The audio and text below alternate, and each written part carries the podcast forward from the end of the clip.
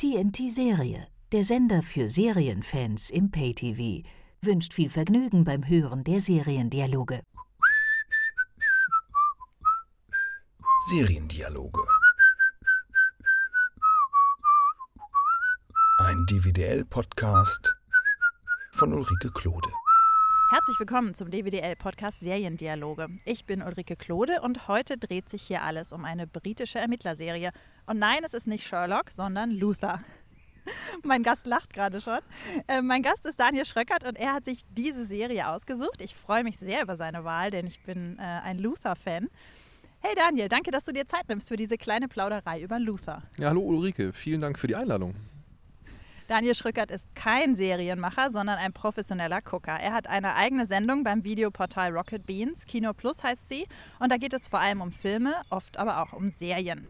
Bevor ich jetzt Daniel gleich bitte zu erklären, worum es in Luther geht, muss ich hier kurz erklären, warum so viele Vögelchen um uns herum zwitschern. Wir sitzen in einem kleinen Park in Altona, weil wir dachten, das ist so schön idyllisch und das ist ein toller Gegenpunkt zu dieser düsten, düsteren Serie, über die wir jetzt gleich reden.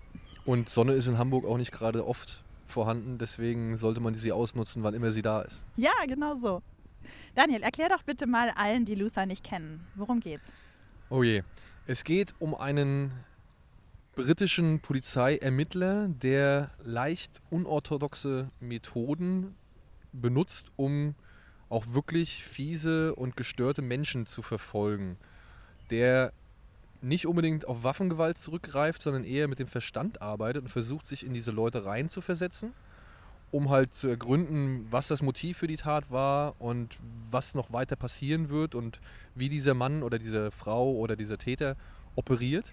Gleichzeitig ist es ein Mann, der von sehr vielen, wie soll man sagen, der von sehr vielen komplexen, von sehr viel, sehr vielen Schattenseiten seiner Psyche belastet ist und versucht halt mit seinem Privatleben irgendwie den Job zu kombinieren. Das ist, glaube ich, die spoilerfreiste Erklärung, die ich geben kann. Stimmt, das ist bei Luther auch gar nicht so einfach, inhaltlich darüber zu reden und dann nicht zu spoilern. Dass es sich um eine düstere Serie handelt, hört man schon am Intro, finde ich. Ich spiele das jetzt kurz mal ein. Love is like a sin, my love.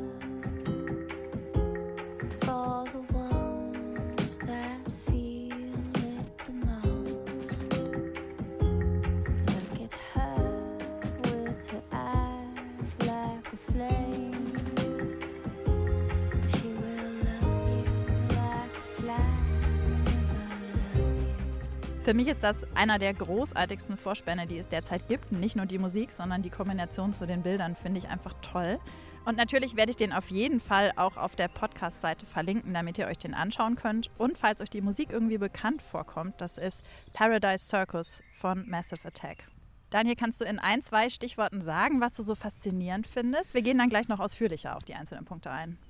Also zum einen faszinierend finde ich den Charakter Luther, eben weil er sich halt so wunderbar intelligent oder halt auch überlegt von anderen Polizeicharakteren irgendwie absetzt. Also er ist nicht so der typische Ermittler, er ist eher ein, ein Fremdkörper im normalen Serien-Polizeialltag, würde ich jetzt mal sagen. Ich mag die ganzen Murder of the Week äh, Geschichten. Also ich finde halt wirklich, dass da ein paar düstere Ideen und Gedanken zusammenkommen, um halt irgendwie so einen, so einen kranken äh, Geist zu porträtieren oder halt immer wieder vorzustellen. Ich mag aber auch das, sage ich mal, eher tragische Schicksal, was Luther umgibt. Also sein, seinen Widerspruch, ob man gewisse Menschen überhaupt noch leben lassen darf oder nicht. Und ich mag vor allem, dass die Serie, ähm, obwohl sie einen deutlichen TV-Look aufweist, dass sie dann doch sehr visuell arbeitet und, und mit gewissen Elementen, visuellen Elementen spielt, um gewisse Sachen zu verdeutlichen. Ja. Dann reden wir doch direkt mal über Luther. Ja. Ähm, wo das jetzt lange Ich versuche versuch einfach so wenig wie möglich äh, schon vorwegzunehmen. Ah, das kriegen wir schon hin. Du hast eben schon gesagt, du findest diese Kombination aus ähm, seiner, seiner unkonventionellen Art und auch seinen Schattenseiten, das hast du ja eben bei der Erklärung der Serie kurz angedeutet, spannend. Aber was genau macht denn Luther, der ja von Idris Elba gespielt wird? Ähm, der großartig so, von ja, Idris Elba gespielt wird. Gute Ergänzung. Ähm, was genau macht, ihm denn, macht er denn so gut, dass man ihm ständig bei der Arbeit zuschauen möchte? Also ich finde zum einen diesen Widerspruch so faszinierend, dass Idris Elba von seiner Statur her ja voll der Bulle ist. Ja? Also er ist ja wirklich einfach ein Schrank. Und, und wirklich so eine richtig einschüchternde Präsenz eigentlich von vornherein mit sich bringt, aber dann gleichzeitig so ruhig und überlegt jedes Mal irgendwie zur Sache geht und auch wenn er mit Leuten redet, die er irgendwie verdächtigt oder die er einfach nur verhören will, da ist er so, der ist so ganz anders. Jeder, weiß ich nicht, also so viele US-Cops oder auch andere äh, Polizisten kommen immer so aggressiv und so offensiv rüber und haben fast alle immer irgendwie Gene Hackman in French Connection als Vorbild. Also irgendwo im entferntesten Sinne mit diesem, mit diesem Verwirren und Einschüchtern und dem Moment der, der Unsicherheit ausnutzen. Und Luther, finde ich, geht da andere Wege. Also er versucht halt schon irgendwie Leute, sag ich mal, aufs Glatteis zu führen.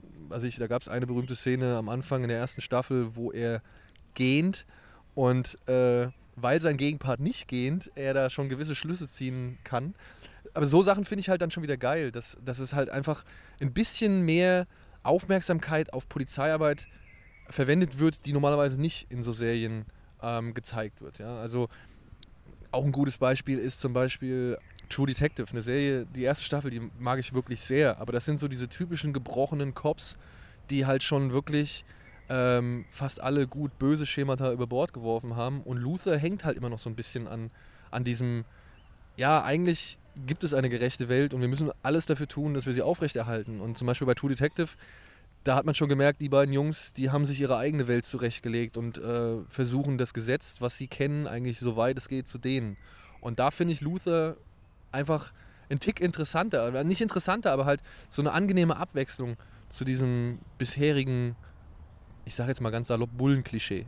Ja. Wobei er ja auch seine gebrochene, also er hat ja auch so eine gebrochene Art. Ja, das aber ich ja finde, ich finde, obwohl er wirklich tragisch oder privat sehr viele tragische, äh, ja, wie soll man sagen, äh, Tiefschläge einstecken muss, ähm, finde ich es immer wieder interessant zu sehen, wenn dann diese Figur, nachdem irgendwie ziemlich viel schiefgelaufen ist in seinem Privatleben, zurückkommt in den Job und dann plötzlich so von der einen auf die andere Sekunde irgendwie wieder in den, in den Operationsmodus schaltet und dort einfach ganz nüchtern sachlich wieder die Fakten betrachtet und irgendwelche Gespräche führt mit Leuten irgendwie äh, sich austauscht über den Fall oder Anweisungen gibt, da ist der dann auf einmal, er weiß irgendwie im Hintergrund schwelt gerade der größte Konflikt und alles ist irgendwie scheiße, aber er weiß auch, dass wenn er jetzt einmal seinen professionellen Punkt verlässt, dass dadurch halt Menschen zu Schaden kommen. Und das finde ich halt ziemlich gut, weil es gibt viele, sag ich mal, Polizeiermittler auch, die sich genau von diesen Schattenseiten dann beeinflussen lassen und dementsprechend dann auch die Ermittlungen entsprechende Wege nimmt. Ja.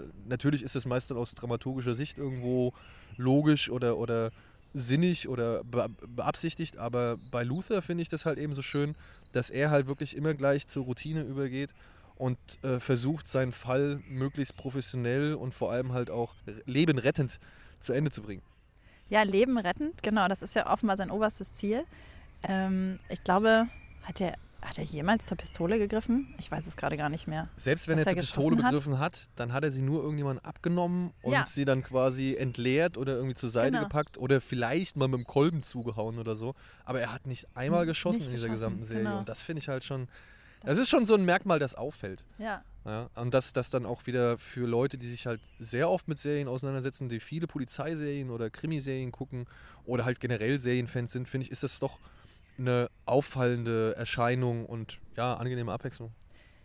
Finde ich aber überraschend, dass es trotzdem immer brodelt unter seiner Oberfläche. Zumindest habe ich so den Eindruck. Also du hast eben schon gesagt, klar, das ist dieser bullige Typ, Idris Elba, ähm, dieser Schrank, von dem man irgendwie das von der Schauspielerstatur her denken könnte, dass er jederzeit eine Rolle spielen kann, wo er sofort zuhaut.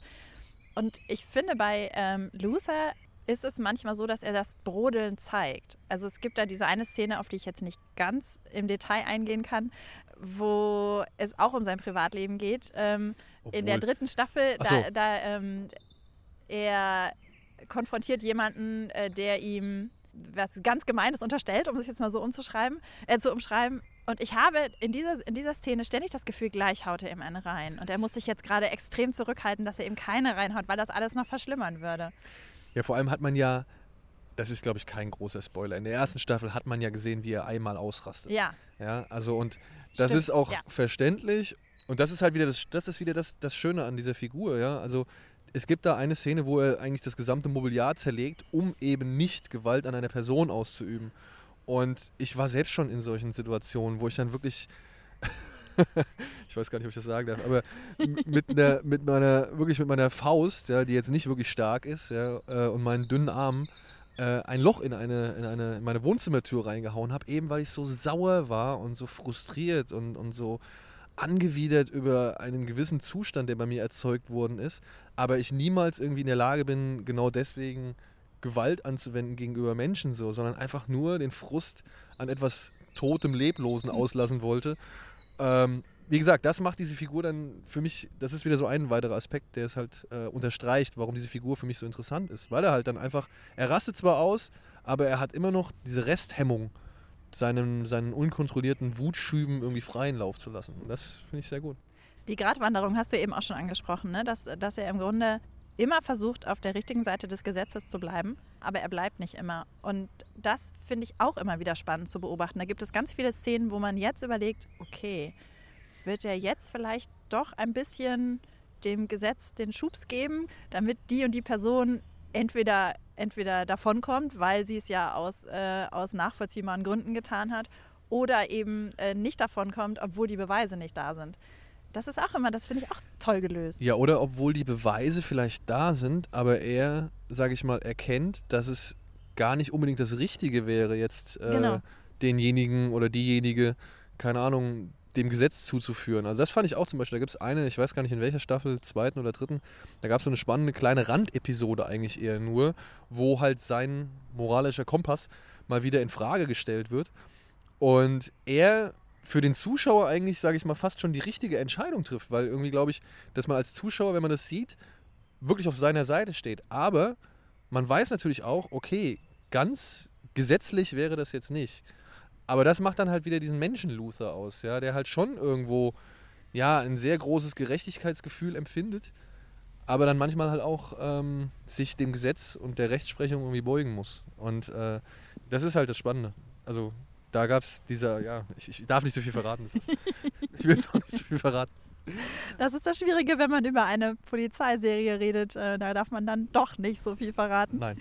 Du hast eben schon eingeworfen, der großartige Idris Elba, als ich den Namen erwähnt habe.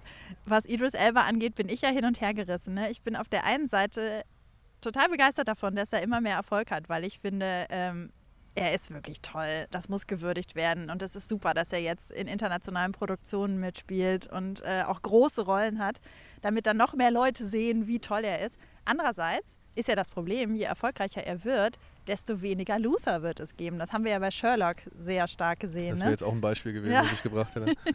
Dass, äh, wenn die Schauspieler dann zu erfolgreich werden, dann hat man von der Serie nichts mehr. Bei Luther war es jetzt ja so, die vierte Staffel hatte sogar nur zwei Folgen. Das ist ja auch wirklich sehr schade. Die ich leider noch nicht gesehen habe, muss ich sagen. Idris Elba hat sich ja jetzt schon zweimal dazu geäußert, wie es mit Luther weitergehen könnte. Ähm, und zwar hat er 2014 schon mal gesagt, er könnte sich auch einen Film im Kino vorstellen. Wäre super. Ja, und 2015 hat er es nochmal gesagt, jetzt im Dezember, ähm, als, seine, äh, als die vierte Staffel lief, hat er auch gesagt, ja, nee, wir müssen ja nicht über eine weitere Staffel reden, wir können ja auch über einen Kinofilm reden. Wobei ich, ich weiß gar nicht, ob es so cool wäre, wenn es einen Kinofilm gibt, weil ich glaube, durch den Kinofilm wird wieder eine andere Optik mit reingebracht. Und ähm, ich weiß gar nicht, ob das so, ob das nicht vielleicht eher befremdlich ist, wenn, wenn, wenn Luther so, ein, so einen Kino-Look hat. Weil ich mag eigentlich das eher dieses realistische TV-Feeling, was, was die Serie aus, ausstrahlt und versprüht. Weil, ich meine, ist ja kein Geheimnis, der ermittelt in London und rennt halt auch echt zigfach durch London, durch die Gegend. Und ich finde es cool, dass hier halt London nicht so aussieht wie diese, weiß ich nicht, irgendwo weit entfernte Stadt, in die man mal vielleicht reist, um sich über gewisse Kulissen zu freuen, sondern einfach wie das London, was zum Beispiel hier von Hamburg gerade mal eine Stunde Flug entfernt ist oder zwei so Kinofilme tendieren dann ja auch immer so Sachen zu überstilisieren. Und ich finde gerade Luther ist in dem Punkt, was so das Erscheinungsbild der Straßen und der Locations und sowas angeht, eben nicht so überstilisiert. Also da ist nicht so künstlich Dunkelheit reingebracht oder irgendwelche künstlichen Lichtquellen, ähm, die man doch sehr auffällig entdecken kann oder, oder die man wahrnehmen kann.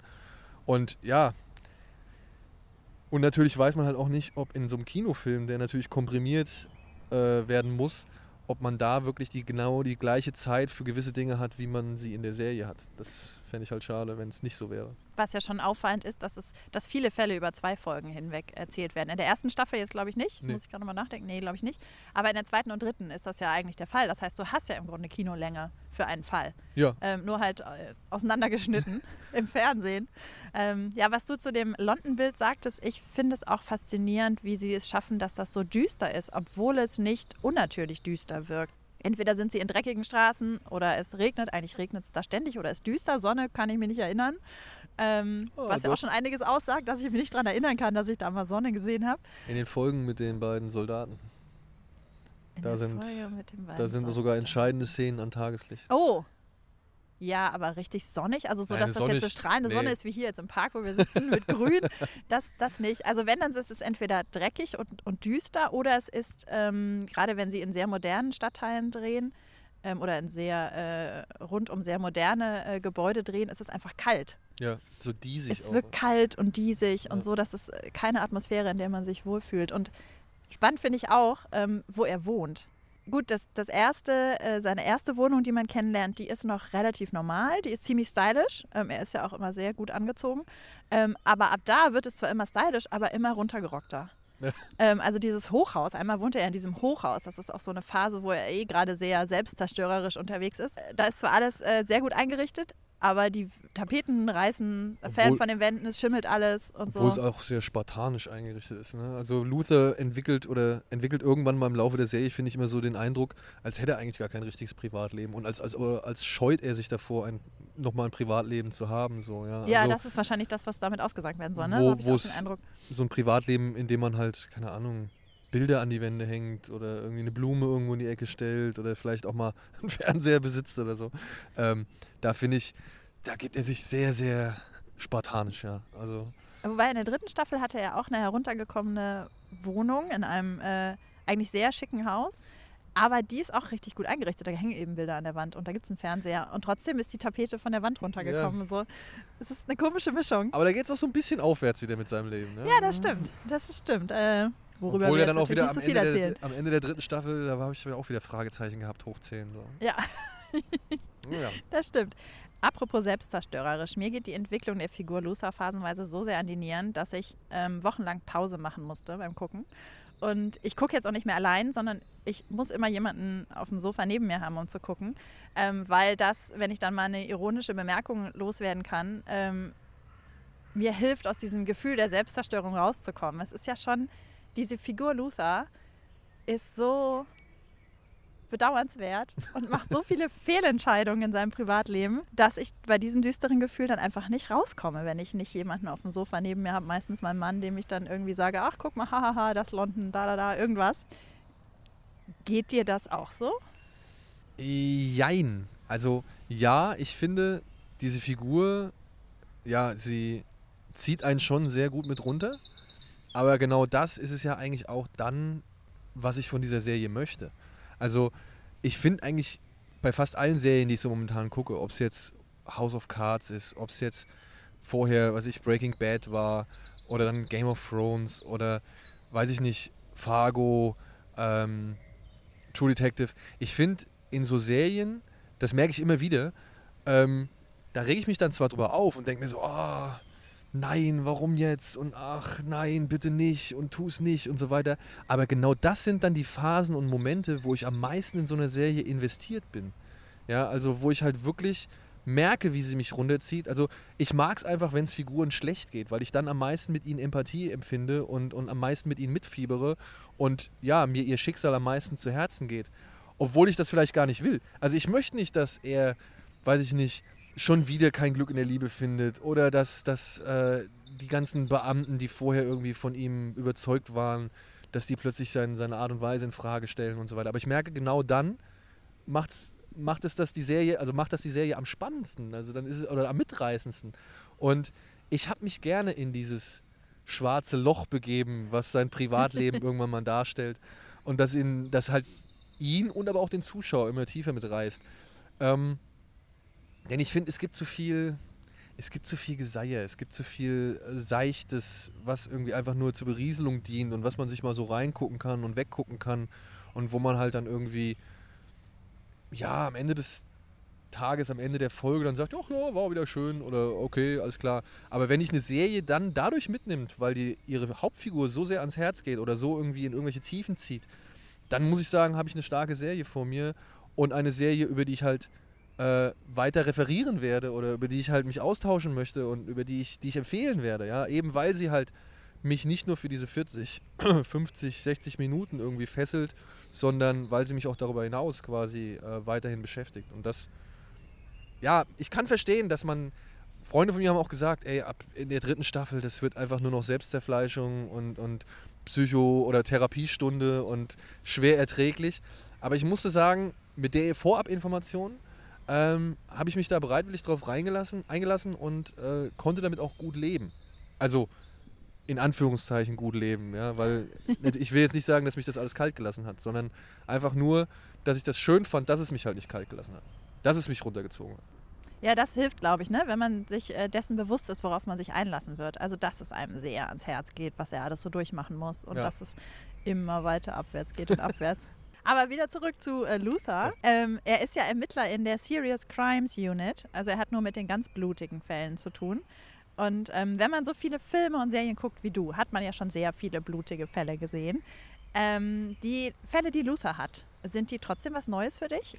Ja, also ich muss sagen, ich fand die sogar sehr erfrischend und, und spannend, interessant und halt auch von den Ideen, die da entwickelt worden sind. Ja, ich kann verstehen, wenn man sagt, okay, da sind schon ein paar wirklich kranke Charaktere gezeichnet worden. Dann muss man sich halt fragen, was hat sich der Drehbuchautor vorher irgendwie durchgelesen oder recherchiert, um auf solche Ideen zu kommen? Oder vielleicht auch, naja, welche kranken Gedanken plagen ihn, äh, um halt solche Figuren zu erfinden. Aber weil du es eben schon gesagt hast, ne? Ich meine, ich habe ich hab wirklich, ich habe jeden Saw-Film gesehen. Ich habe weiß ich nicht, was Psychothriller angeht, glaube ich, keine Ahnung, so viel äh, hunderte an Filmen irgendwie konsumiert und auch Horror. Ähm, Horrorfilme ist halt so ein ganz großes Ding bei mir, wo ich halt immer auf der Suche war nach dem nächsten Film, der dir irgendwie seine Seele in, in zwei reißt so und der dich halt wirklich da trifft, wo es ganz, ganz weh tut.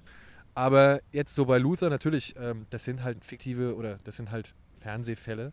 Aber ich muss sagen, dafür, dass sie halt TV-Fälle sind, fand ich sie extrem düster. Ich fand sie extrem, aber auch clever. Also es waren jetzt nicht so diese typischen Serienkiller teilweise, sondern die hatten entweder eine Nachvollziehbarkeit, mit der ich was anfangen konnte, oder sie waren halt wirklich so intelligent, dass man ähm, fasziniert war, oder dass ich fasziniert war, wie die halt mit allem durchkommen und wie die halt ihre Sachen irgendwie durchführen. Und das halt auch bei ganz einfachen Menschen. Ich, ich will jetzt auch nicht so viel spoilern, aber es gibt da eine Folge, da übt ein Mann einen ganz einfachen Beruf aus. Den sieht man tagtäglich 10.000 Mal im, im Straßenverkehr oder auf der, auf der Straße und sowas.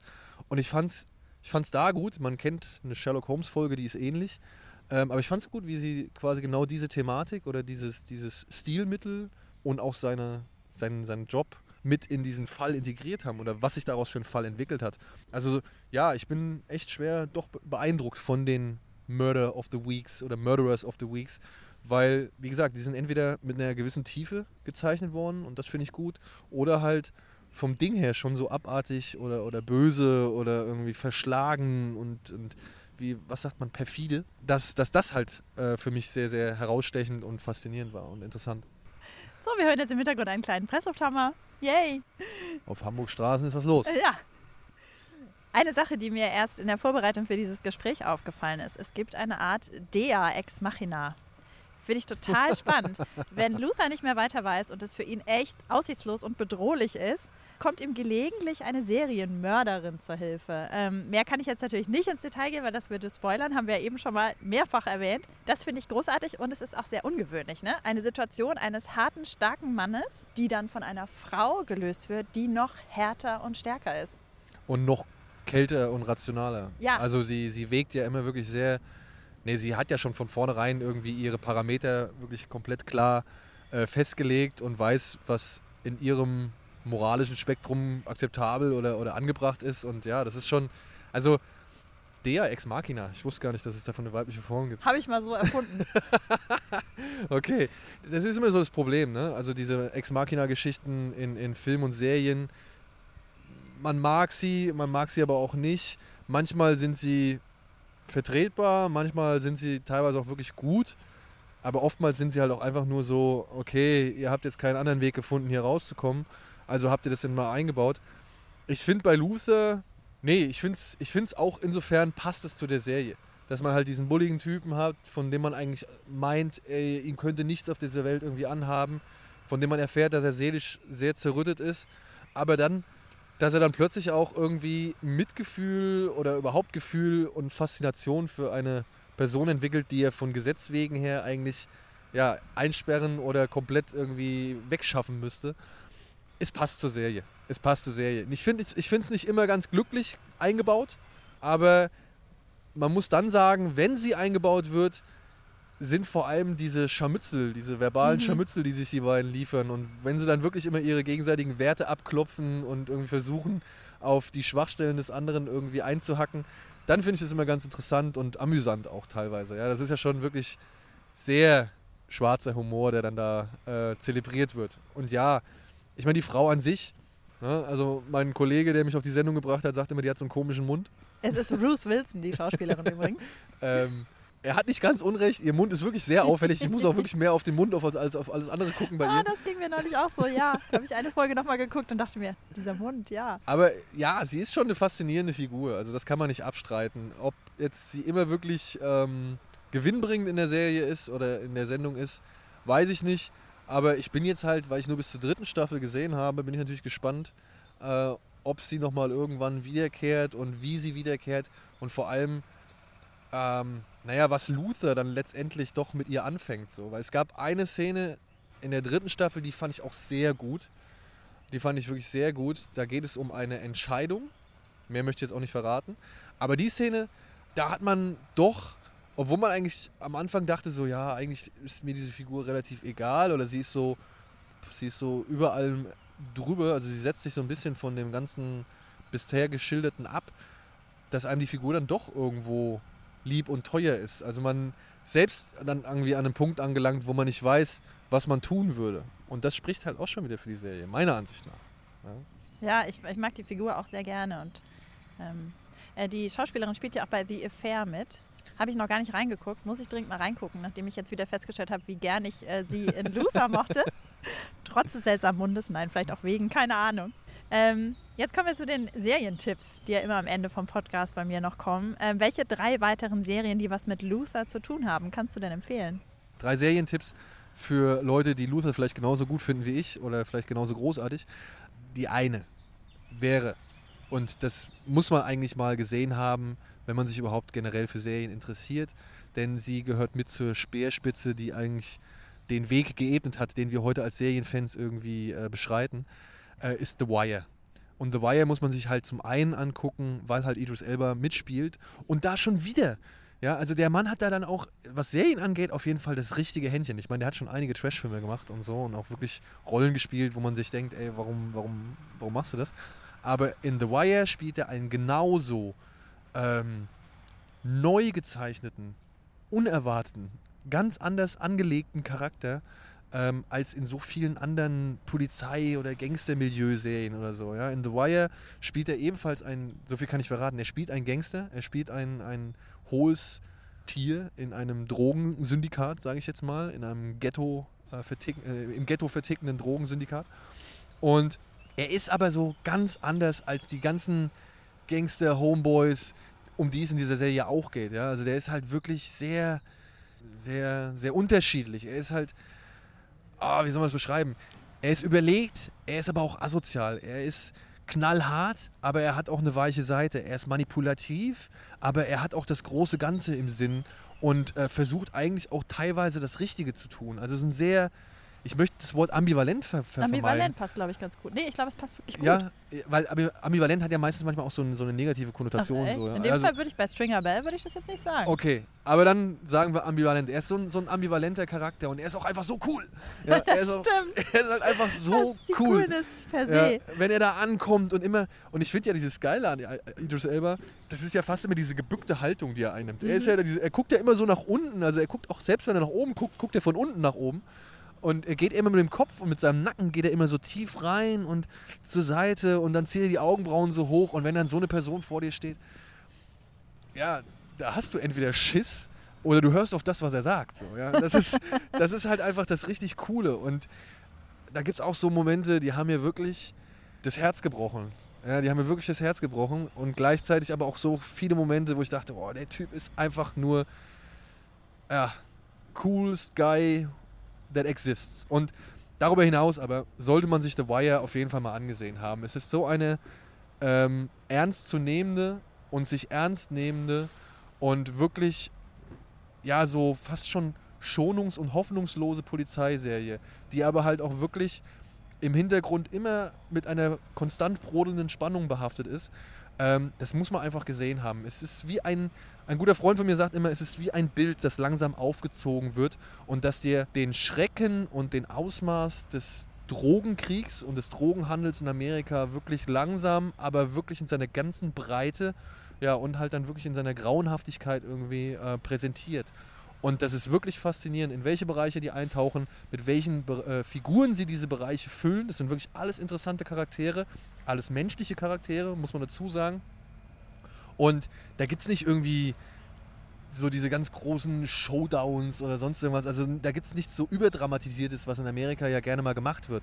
Und das ist halt einfach ganz, ganz große Serienkunst, die man mal äh, erlebt und gesehen haben sollte.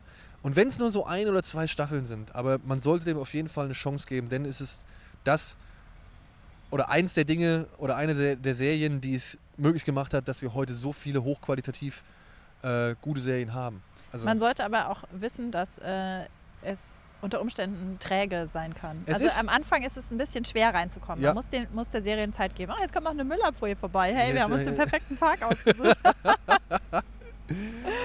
das gebe ich gerne zu. Man muss da wirklich ein bisschen Zeit mhm. und, und Sitzfleisch und halt auch, ja, Konsistenz investieren oder äh, äh, äh, erweisen.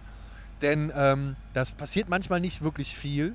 Aber genau das eben so wenig passiert, ist einfach nur ein Bestandteil von den Ereignissen, die da noch kommen.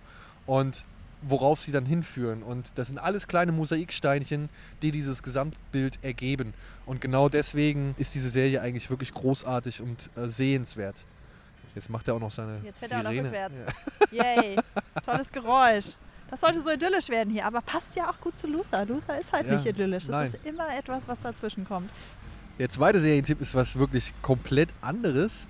Und er hat auch nur in Ansätzen Berührungspunkte. Vielleicht ist es auch eine verquere Denkweise von mir jetzt hier gerade. Ich bin gespannt. Mein zweiter Serientipp, weil es eine wundervoll geschriebene Serie ist und es geht auch in gewisser Weise um einen Polizisten, ist äh, Deadwood. Ah, okay. Die Western-Serie, eine, auch eine große, frühe HBO-Produktion. Das war, glaube ich, mal die teuerste Serie, die HBO sich erlaubt hat. Was ich vergleichbar finde, abgesehen davon, dass ein Sheriff da halt auch die Rolle spielt, ja, der eigentlich eher den, den gewaltvollen Konflikt vermeiden möchte und nur in letzter Konsequenz äh, zur, zur Pistole greift.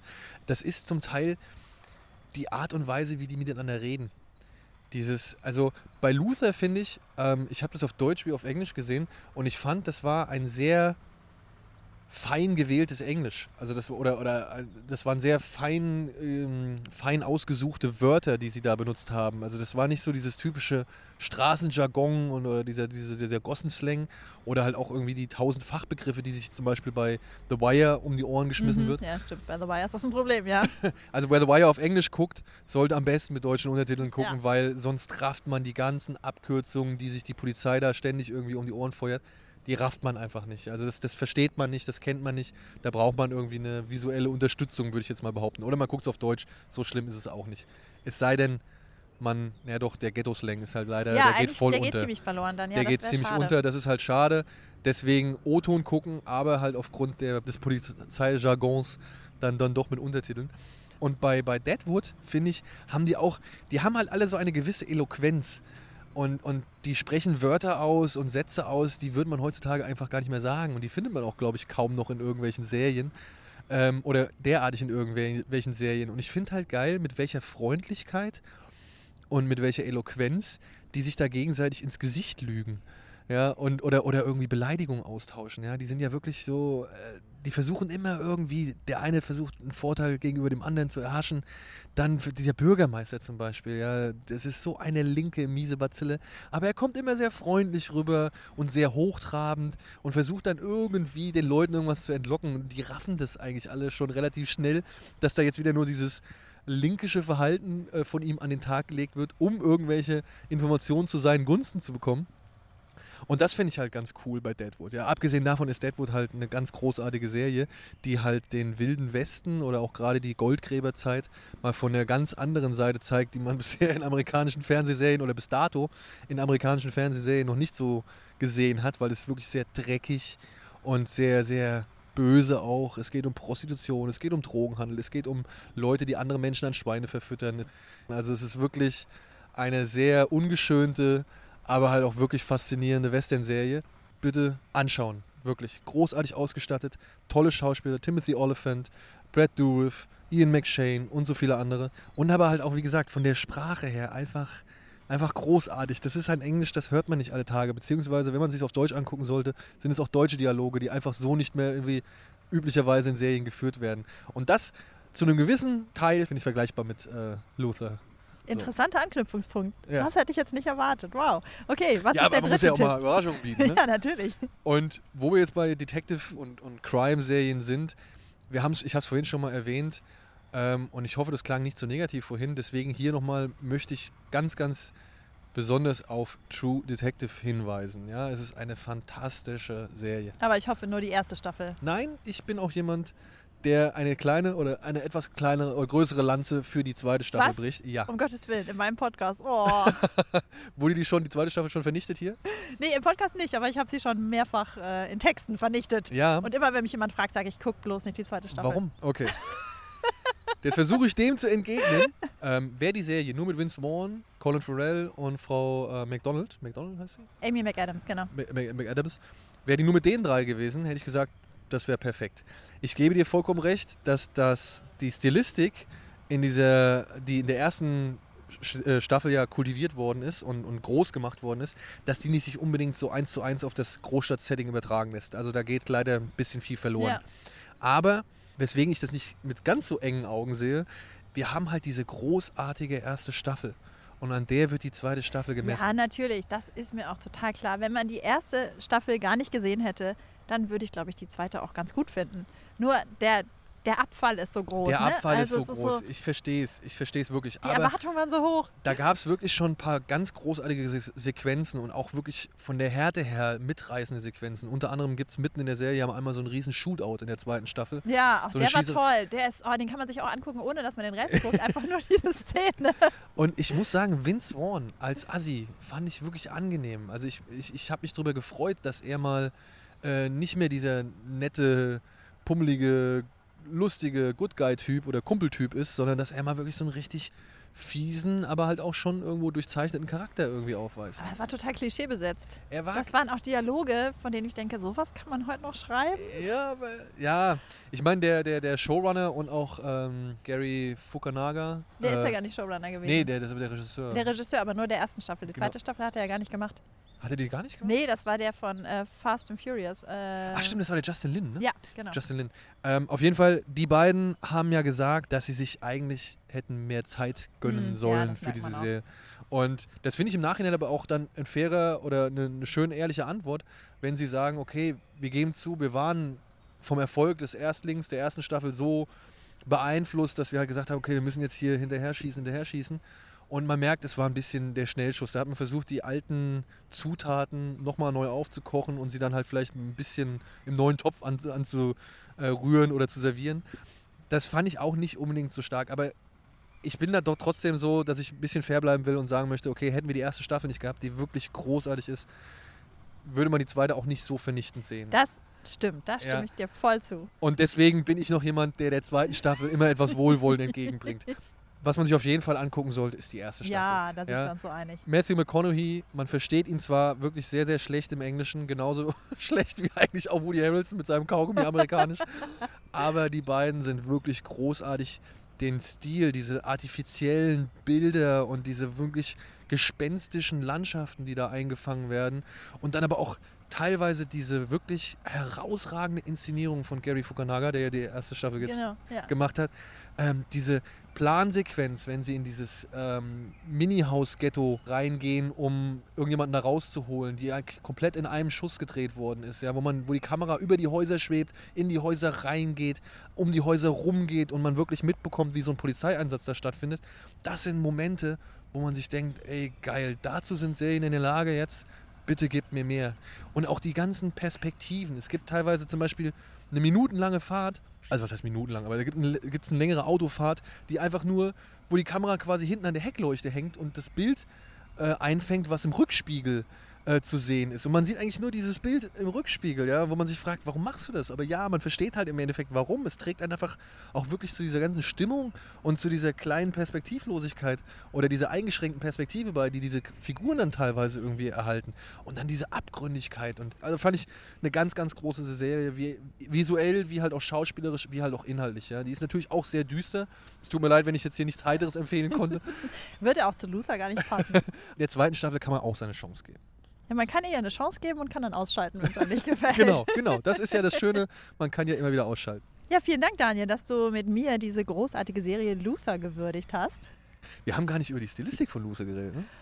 Naja, wir haben das London-Bild ein bisschen Ja, äh, touchiert halt- und da geht es ja auch um die Stilistik. Ja, aber ich finde es eigentlich auch immer so geil, wie die Kamera teilweise die, die Leute einfängt. Ja, Wenn zum Beispiel Menschen sich in der Defensive befinden, ja. Ja. dann sind die immer meistens so an den Rand gedrängt. Da Ach, muss, das war mir noch gar nicht das aufgefallen. muss man, da muss man drauf achten. Also immer wenn eine Figur gerade sich in der Defensive befindet, wird sie halt sehr oft gerne mal einfach nur, das ist mir bei der ersten Staffel schon aufgefallen, da habe ich mich gefragt, warum ist jetzt so viel von dem Bild frei? ja, Und warum ist die Figur einfach nur am linken Rand oder irgendwie so unten rechts in der Ecke oder so?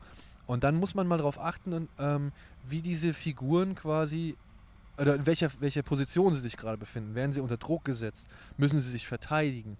Äh, geben sie eine Erklärung ab? Also das hängt immer wirklich gerade mit der Gefühlslage oder mit der, mit der Gesprächsposition äh, zusammen, wie so Figuren dann auch gezeigt werden. Das ist, fällt, das ist mir nicht sofort aufgefallen, aber so nach und nach und dann auch im Gespräch mit äh, Leuten, die das halt auch gesehen haben, wurde es dann quasi für mich auch offensichtlich, wo ich gedacht habe, ach guck mal, wie cool, wie clever, ja. Also, dass dann noch ein bisschen mehr, der, man, man sieht im ersten, auf den ersten Blick sieht man eine TV-Serie, die halt auch diesen TV-Look hat, mhm. aber die gibt es dann halt doch Mühe, das Ganze irgendwie ein bisschen weiter zu gestalten, mit den Mitteln, die sie hat, irgendwie ein bisschen, bisschen mehr zu machen, als sie den Anschein hat. So. Und das fand ich halt ziemlich cool. muss ich doch nochmal wieder reinschauen und mir das angucken.